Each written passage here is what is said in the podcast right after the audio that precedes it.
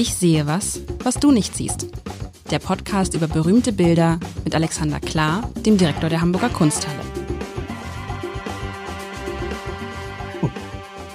Herzlich willkommen, meine sehr geehrten Damen und Herren. Mein Name ist Lars Heider und ich freue mich einmal mehr, ich sehe was, was du nicht siehst, spielen zu dürfen mit dem Direktor der Hamburger Kunsthalle, Alexander Klar. Was machst du für Geräusche, Alexander? Ich wollte meinen Namen gerade rufen, weil ich dachte, das wurde von mir erwartet. Ich schwieg in letzter Sekunde. Sehr gut. Ja, es ist eine große Freude.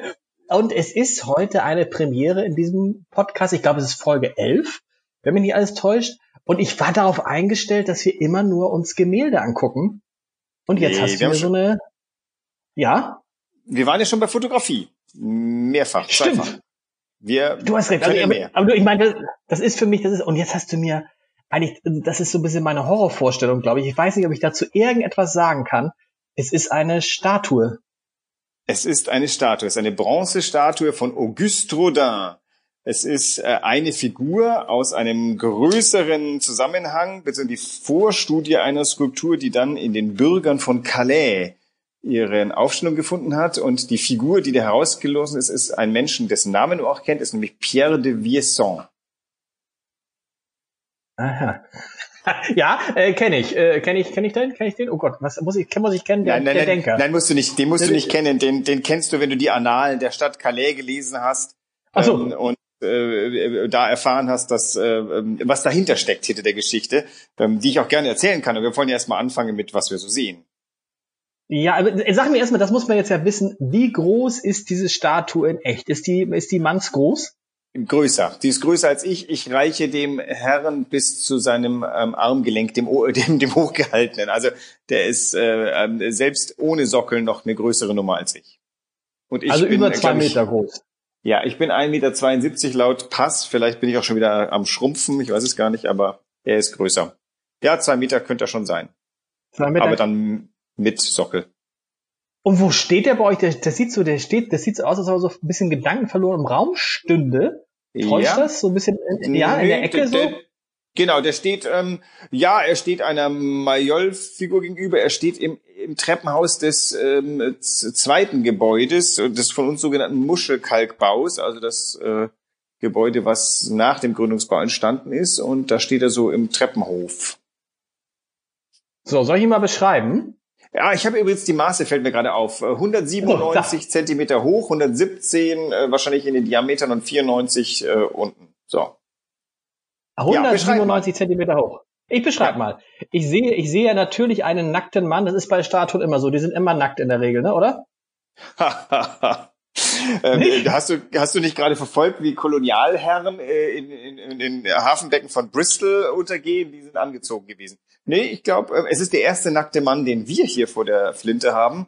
Ähm, bis jetzt hatten wir es nur mit äh, nackten Frauen zu tun, aber es wurde ja Zeit, dass wir auch mal einen nackten Mann äh, uns vornehmen. Also man sieht einen, einen, das mit den, das mit den, das du hast natürlich recht mit den Statuen. Das ist ja jetzt gerade total, äh, äh, also zumindest zu den in, in dem Zeitpunkt, in dem wir diesen Podcast aufzeichnen, ist es total aktuell. Aber also die Statue. Ich sehe einen Mann im Profil. Er hat uns seine rechte Seite zugewandt er hat einen unfassbar, das ist mir gerade einen unfassbaren Oberarm. So einen Oberarm hätte ich gern. Er hat einen größeren Oberarm und fast genauso dicken Oberarm wie Oberschenkel.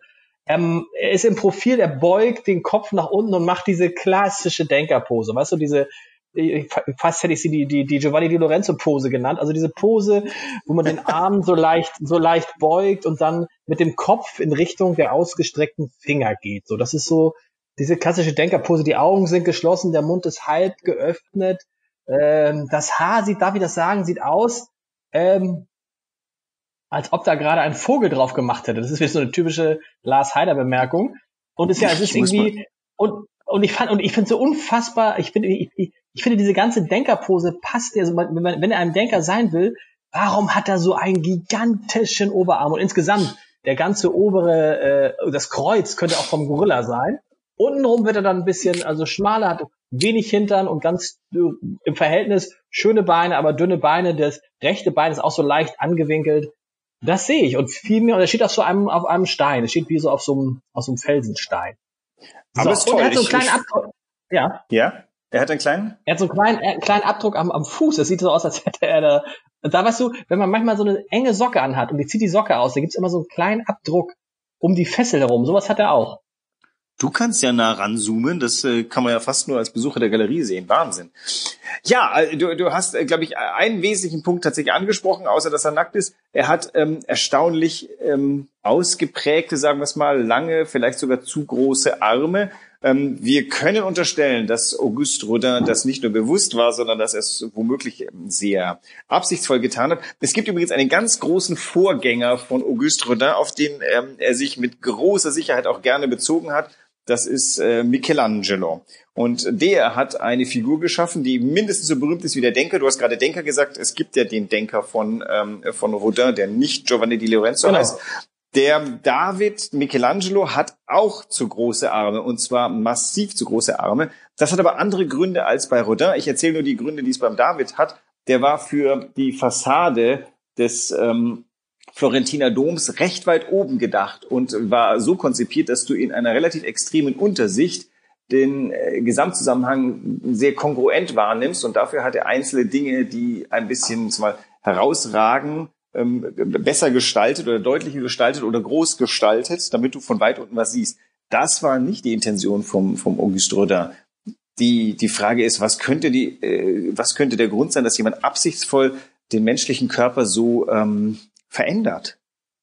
Ja, ich, äh, ich darf ich noch mal sagen, was mir auch auffällt, auch im Verhältnis ja. zum Kopf ist der Arm natürlich einfach viel zu dicke. Dieser oh, es ist insbesondere der Oberarm. Jetzt habe ich mich gerade gefragt, wenn, man, wenn er jetzt den Arm nach unten nehmen würde ob der vielleicht, das kann man ja mal so ausrechnen, ne? der würde ja fast bis zum Knie reichen. Ist das bei mir auch so? Nee. Also der hat ja auch extrem langen Arm und extrem, was? Ja, ich weiß auch nicht. Aber einerseits will er ihn darstellen, weißt du, er sieht so ein bisschen, darf ich das sagen, er sieht so ein bisschen aus wie so ein Bodybuilder, der versucht intellektuell zu wirken. Großartig. Vielleicht gibt's intellektuelle Bodybuilder auch. Ähm, du solltest äh, die Rezipienten deines Podcasts weit denken. Ja, aber es ist, was ist das ein Widerspruch in sich, weißt du, wenn dann so ein Muckimann dann so dieses, ah, ich bin auch ein ganz kluger und ich finde es auch gut, dass es meistens ja so ist, entweder man ist stark oder man ist schlau. So, weil ich meine, weißt du, ich bin so. Das ist ja für uns beide gut. Yeah. Stell dir mal vor, es gäbe jetzt Leute, die wären stark und schlau. Was was wäre was wär dann unsere Berechtigung in Meine dieser Podcast-Welt? Wo, wo, woraus siehst du, dass der schlau sein möchte? Nein, nein, nein, das habe ich nicht gesagt. Ich habe nur gedacht, er will ihn schlau da. Ich habe das Gefühl, er will ihn so ein bisschen schlauer darstellen, als er ist. Ich, ich finde, er wirkt nicht schlau. Er wirkt eigentlich ein bisschen, äh, also es wirkt, es passt nicht. Also diese Geste passt nicht zu ihm. Die Geste Aha. wirkt für mich so ein bisschen aufgesetzt, so ein bisschen äh, versucht, aber gut, gut gewollt, aber nicht geschafft. Wie heißt es? Du weißt, was ich meine. Äh, ja, wobei, also, also zumindest also eine sehr sehr expressive Geste, wenn das ist ein Pleonasmus wahrscheinlich, also Geste und expressiv. Naja, also die ähm, äh, äh, hier ist jedenfalls sehr viel, ähm, hier wird sehr viel aufgewandt, um, um etwas zu zeigen. Und äh, mir ist ich lustigerweise, ich denke gar nicht an, an Bodybuilder, ich denke irgendwie an Cellisten und als Cellist kann ich nur sagen, mit diesem Unterarm hast du ja überhaupt gar keine Probleme mehr noch in die allerhöchsten Lagen hochgeschwinde raufzutun. Ich mit meinen kurzen Armen, meinen viel zu kleinen Fingern muss mir da einen abarbeiten. Jemand, der solche Hände hat und solche Unterarme, der könnte wahrscheinlich, der könnte auch auf dem Kontrabass spielen wie auf dem Cello. Ist unglaublich. Also ist toll. Du denkst, also, du denkst, wenn du den siehst, denkst du an einen Cellisten? Naja, ähm, also, also wir Cellisten, ist nicht, dass wir uns verkrampfen sollten, aber diese, diese, diese nach oben gezogene Hand, ähm, das nächste, das ist, als ob du jetzt gerade irgendwie die, diesen letzten Triller im ersten Satz vom Cello-Konzert von Georgia gespielt hast und jetzt musst du die Hand hochreißen, weil erstens so ein Krampf und zweitens ist das jetzt gespielt. Trifft natürlich nicht zu, da hat der Rodin bestimmt nicht dran gedacht, weil zu dem Zeitpunkt, ähm, ja, vielleicht gab es das Cello-Konzert schon, aber wie auch immer, er hat ähm, da, glaube ich, nicht dran gedacht. Ich will auf was anderes vielleicht mal äh, hinarbeiten. Also du hast nämlich gerade was gesagt, dass du die Figur im Profil siehst. Ganz wichtig bei Skulptur natürlich, ähm, das ist natürlich entsetzlich, ja, dass du sie nur... Ja? Ja, es ist, es ist kein richtiges Profil. Also richtiges Profil würde ja heißen, ich will, also es ist ein, ein Teilprofil, weil ich sehe ja fast den gesamten Rücken. Also, also wenn das ein Profil wäre, dann ist es eine, so, aber man sieht ihn von der Seite, das kann man schon, glaube ich, sagen. Genau, und man sieht ihn auch von der Seite, von dem man ihn sehen sollte. Vielleicht sollte ich ein Ticken was zu dem Kontext verraten, damit du einfach auch ein bisschen ähm, meinen mein Wissensvorsprung nicht, nicht so schrecklich spürst. Also das ist eine Figur, eine, ein, ein Entwurf für eine Figur eines Denkmals, was sehr, sehr berühmt geworden ist, nämlich die Bürger von Calais. Die Bürger von Calais ist eine, eine Auftragsarbeit der Stadt Calais an Auguste Rodin.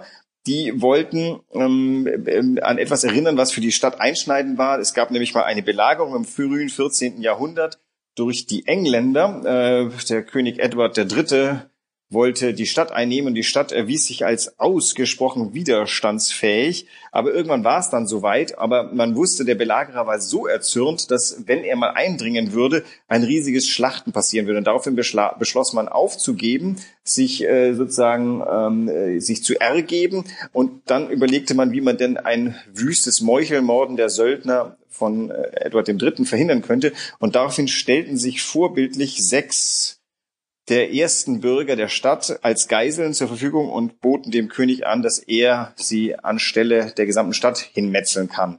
Das ist natürlich eine herausragende Geste, die die gemacht haben und ist dann eben in den, in der, übrigens, sie starben nicht glücklicherweise. Es gab eine Intervention ähm, der zuständigen Königin, glaube ich, ähm, die dann äh, so, so, so beeindruckt war, dass sie dann darum bat. Leider habe ich nicht herausfinden können, ob der Edward III. dann vom, vom Plündern abgesehen hat. Das ist, hätte ich jetzt noch gerne gewusst, ob die Geste überhaupt genutzt hat. Wie auch immer, die Stadtväter im ausgehenden 19. Jahrhundert wollten diesen Bürgersinn, diesen opferbereiten Bürger sind feiern in einer Skulptur des damals wichtigsten Bildhauers. Und der äh, fühlte sich durch diese Geschichte zu einer maximalen Höchstleistung angetrieben.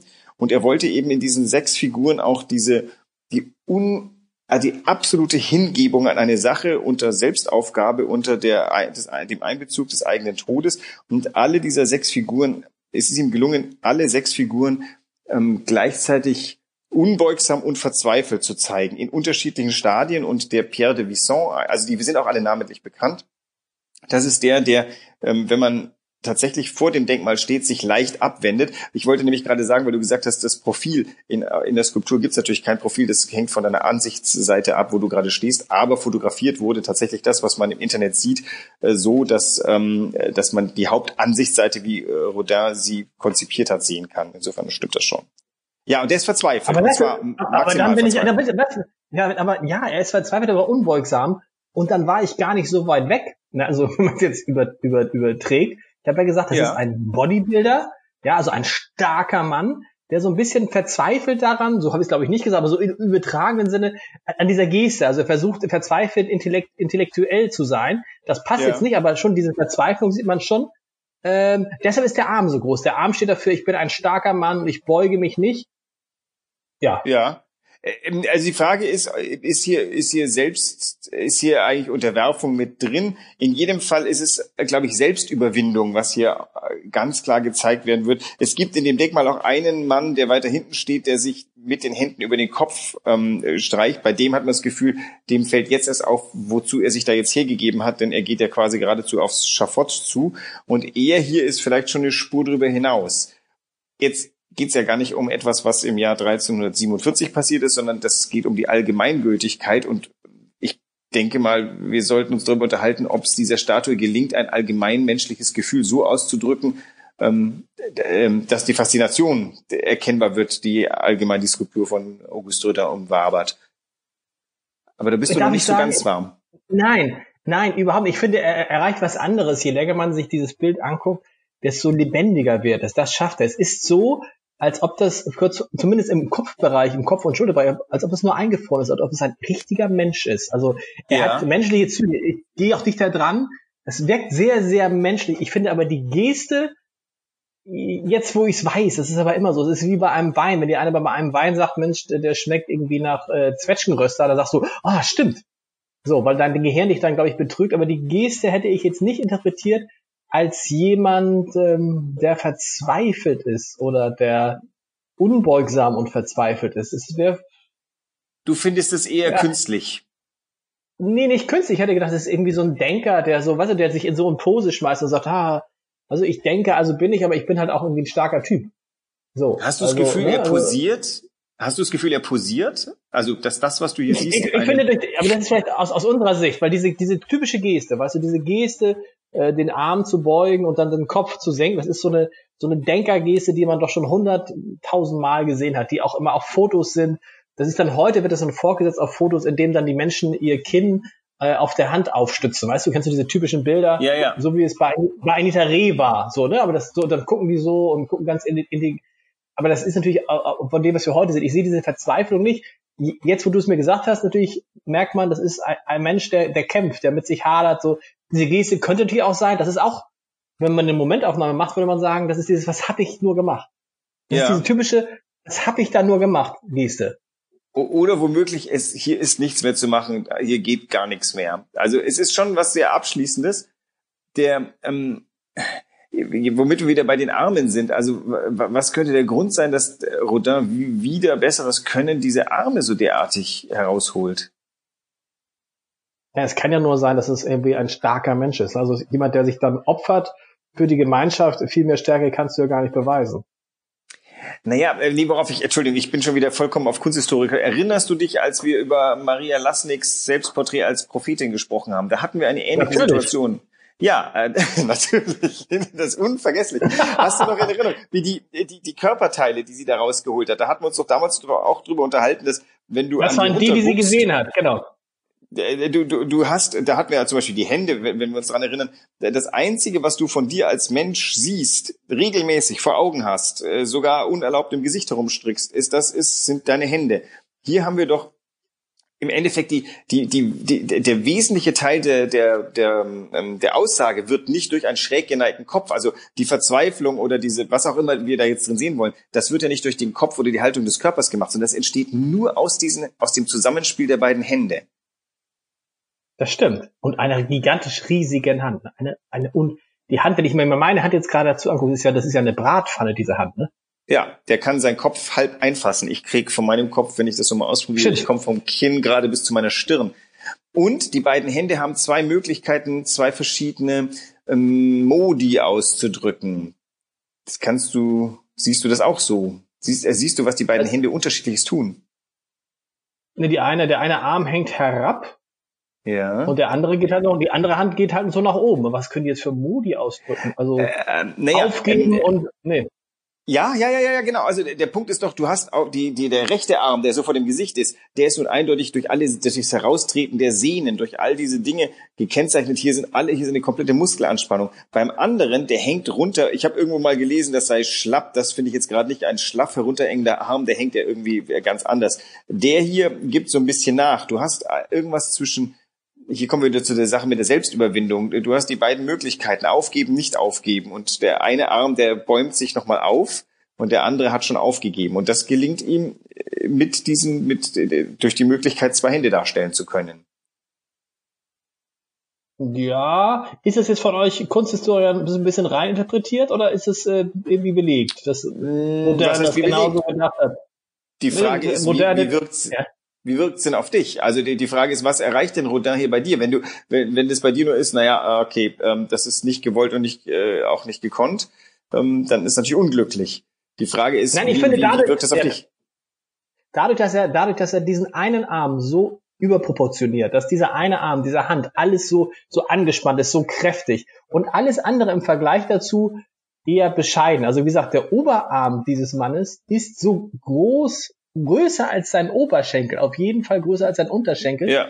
Dadurch, dass, dadurch, dass alles andere so ein bisschen reduziert ist, wirkt natürlich dieser kraftvolle Arm, also ist er total im Mittelpunkt. Das ist letztendlich, wenn ich, je länger ich mir das Bild angucke, desto mehr merke ich, ich gucke eigentlich nur auf diesen Arm. Es ist dieses, Ja. am Ende ist alles, auch der Kopf, du hast recht, der Kopf, der ganze Körper, es ist dieser Arm, der entscheidend ist.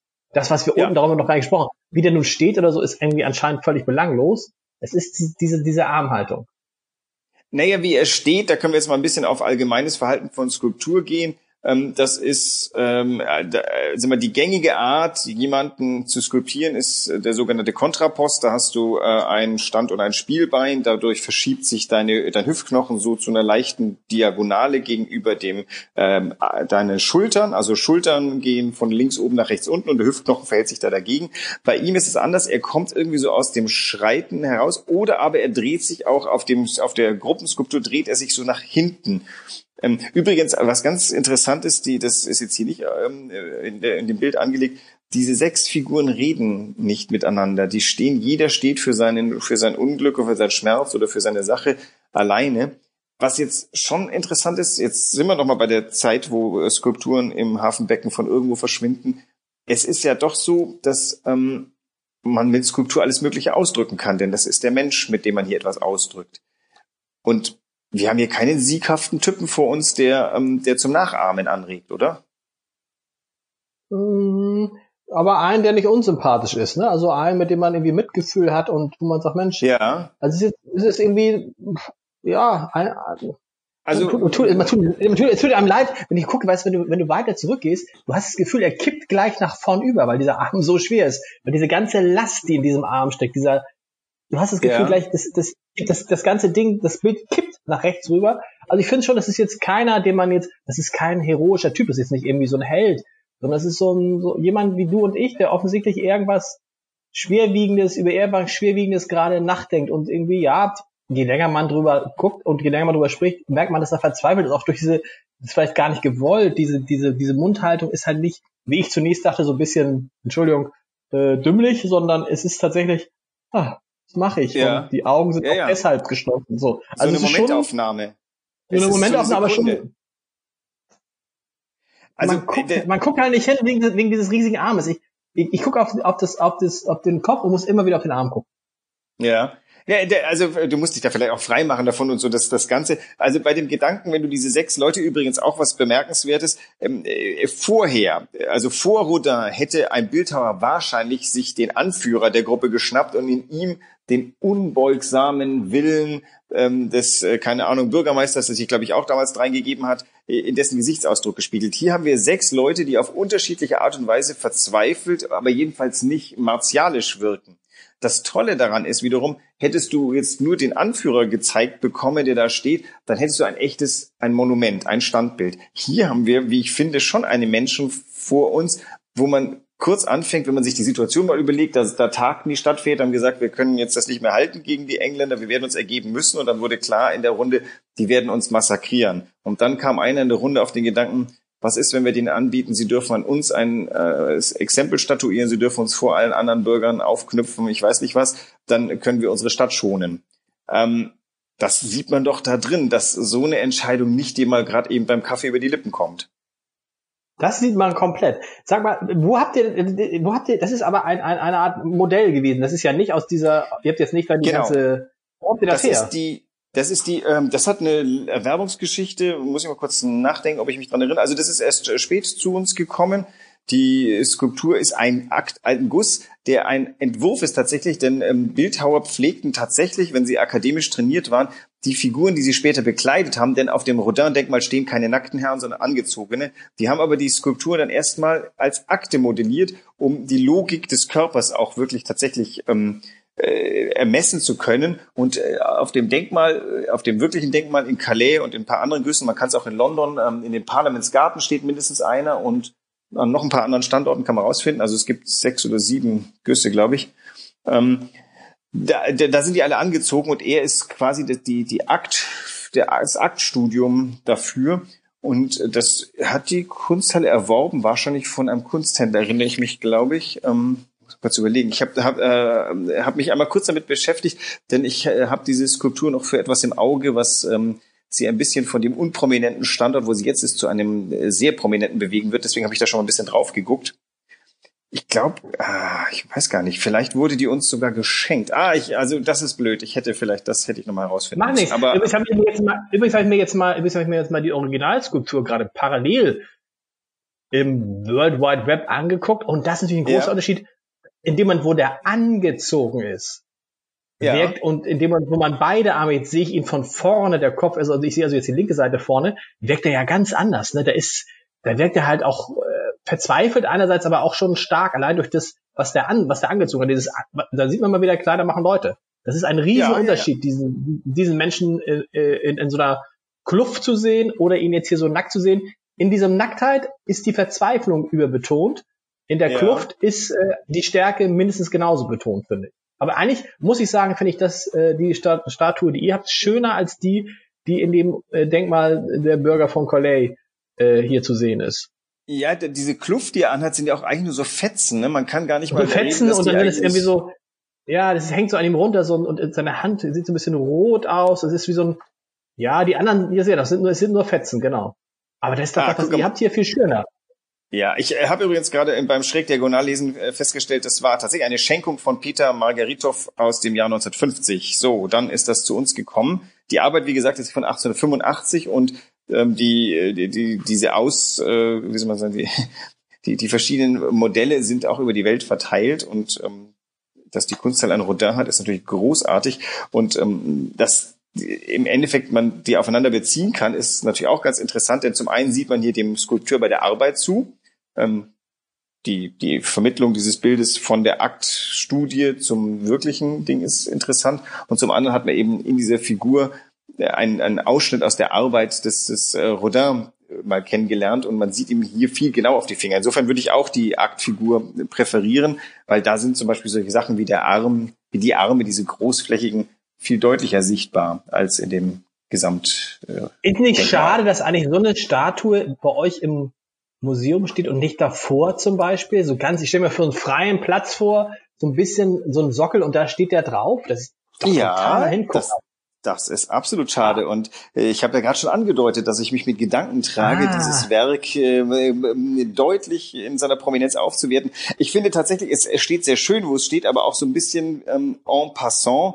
Ähm, tatsächlich gebührt diesem Werk, wie ich finde, eine, eine größere Bühne, denn da, wo es jetzt steht, ist es wahnsinnig viel Aktion für dafür, dass es sich da nicht so recht entfalten kann. Also ich möchte das in einen anderen Zusammenhang stellen ähm, und ähm, dann mal sehen, ob das nicht tatsächlich, ob der Rodin nicht viel größere Wirkung hat. Denn worum es ja. Rodin geht, ist natürlich maximale Wirkung. Das ist in einer Zeit, in der viele Skulpteure vor allem mal maximale Gelehrsamkeit zeigen wollen, schon bedeutet. Also wir haben ja mit Rodin jemanden, der zur Zeit des Höhepunktes des Denkmalkultes die Skulptur gleichzeitig in die Moderne überführt. Das ist der Ahnvater aller expressiven Formen des ähm, Skulpierens.